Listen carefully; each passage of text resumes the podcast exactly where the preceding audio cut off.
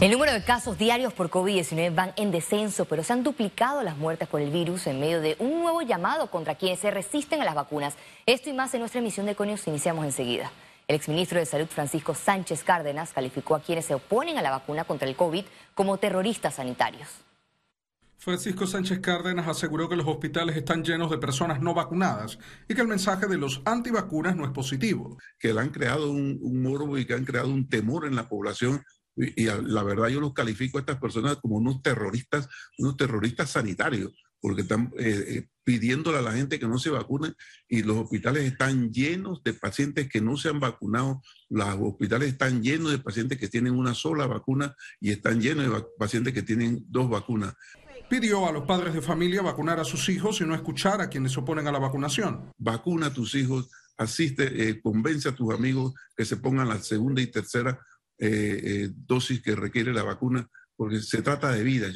Dijo que la vacuna sigue siendo necesaria en medio del incremento de casos positivos. La variante anterior de la Delta, usted oía en una familia que uno o dos se infectaban.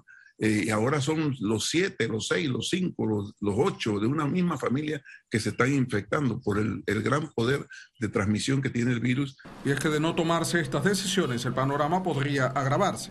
Sería un desastre porque la cantidad de gente que estaría participando en estas actividades que son muy, muy relajadas, con una gran contagiosidad y con una gran participación, haría que personas que estuvieran contagiadas, aunque estuviesen vacunadas, serían fuentes de eh, contagio de personas o no vacunadas o eh, con algún grado de vacunación.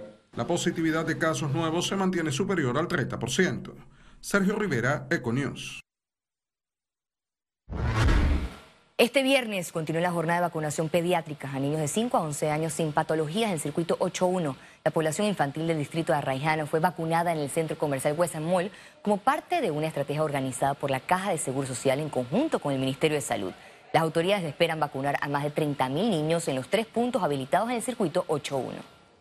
Hasta el día de mañana, sábado, está el equipo de enfermería. Son tres puntos. La responsabilidad de Caja de Seguros Sociales en Westland Mall, pero tenemos también el punto de Nuevo Arraiján y de Veracruz bajo responsabilidad del Ministerio de Salud. Para la población del 8.5, informarle que la próxima semana vamos a estar allá en la vacunación y se va a estar anunciando por los medios masivos la fecha. Se registra un incremento en las muertes por COVID-19. El 90% de los fallecidos de las últimas horas no contaban con un esquema completo de vacunación. 7.502 nuevos casos. Se reportan 20 fallecidos y se actualizan 4 de fechas anteriores.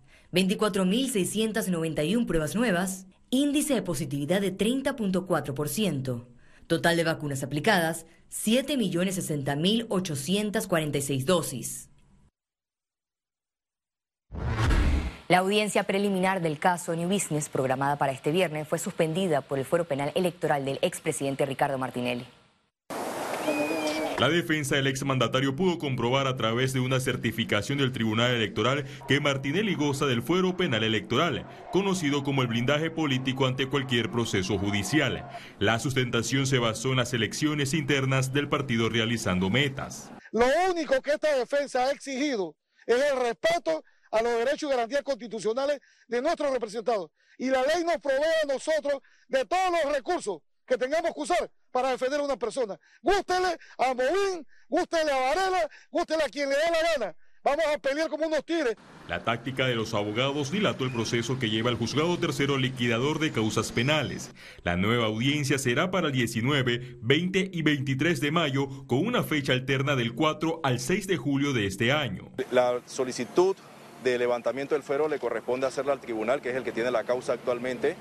El fuero penal electoral pues se mantiene mediante se realicen las actividades electorales internas del, partido eh, del cual la persona es miembro y bajo ese contexto pues el tribunal eh, de juicio tiene que hacer lo correspondiente ante el tribunal electoral para que se proceda al levantamiento del fuero penal que goza esta persona. Los seguidores de Martinelli insisten en el principio de especialidad, pese a que fue rechazado de plano por la jueza Valoisa Martínez. El solo hecho de que aquí se pretenda procesar a Ricardo Martinelli por hechos supuestamente ocurridos anteriores a su extradición es una violación a sus garantías y derechos ciudadanos.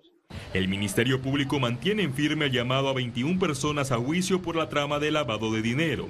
La Fiscalía por el momento ha logrado recuperar 9,2 millones de dólares en acciones. Por la compra de la editora Panamá América con supuestos fondos públicos, al expresidente Ricardo Martinelli se le imputó cargos por delitos contra el orden económico en modalidad de blanqueo de capitales. Félix Antonio Chávez, Econius. Más de 1.200 armas de fuego recolectadas en el programa Pacificando mi barrio fueron destruidas por los estamentos de seguridad.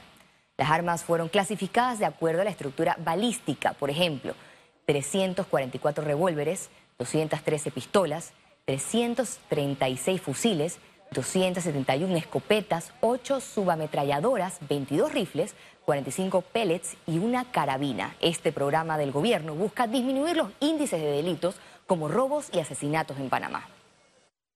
Este programa lo vamos a llevar a otras provincias. La segunda provincia que viene es Colón, pero tenemos que terminar Panamá. Ha sido muy efectivo, más de 288 armas sacadas, más cargadores, más municiones, una cantidad de municiones enorme.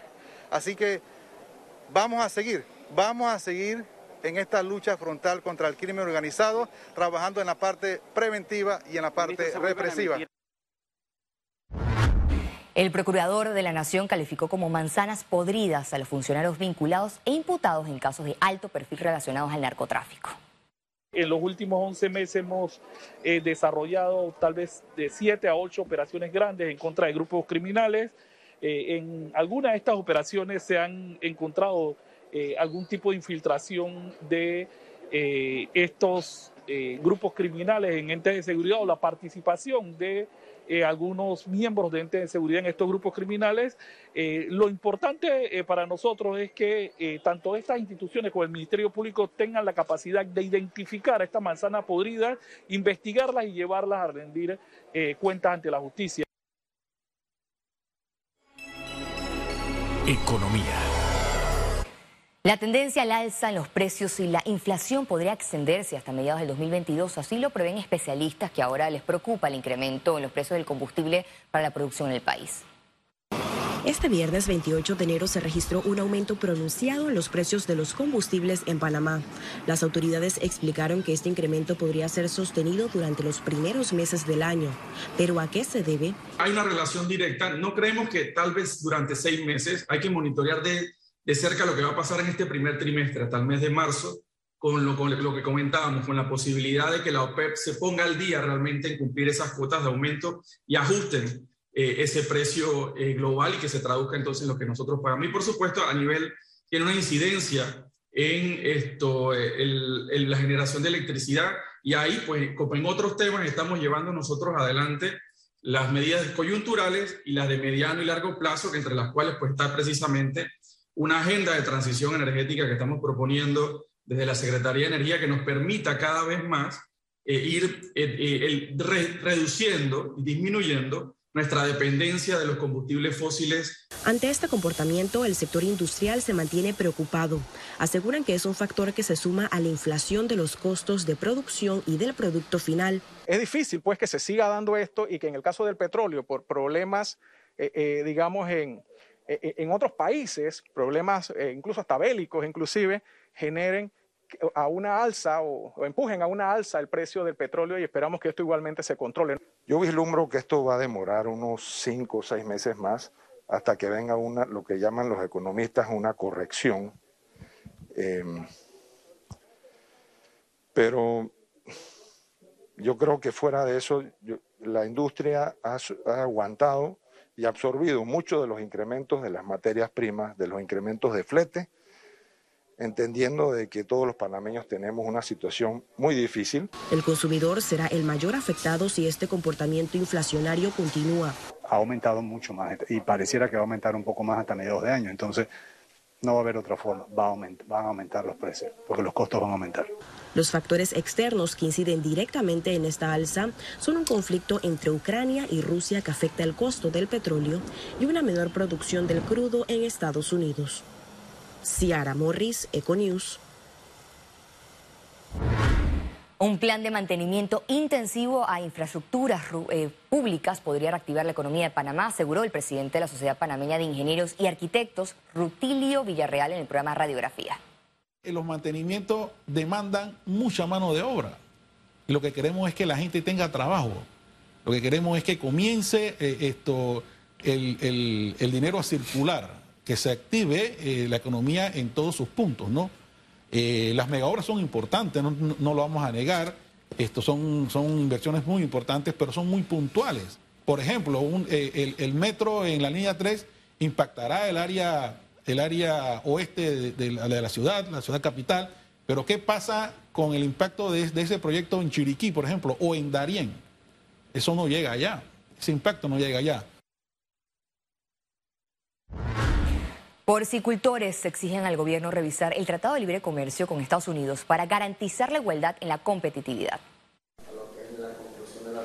Los productores de cerdos agrupados en la Asociación Nacional de Porcicultores denunciaron ante la Comisión de Asuntos Agropecuarios del órgano legislativo el ingreso de carne congelada que es vendida a los consumidores como producto fresco. Hay una competencia desleal motivo de falta de algunos controles o de violación de esos controles que también se habló esta mañana con los diputados.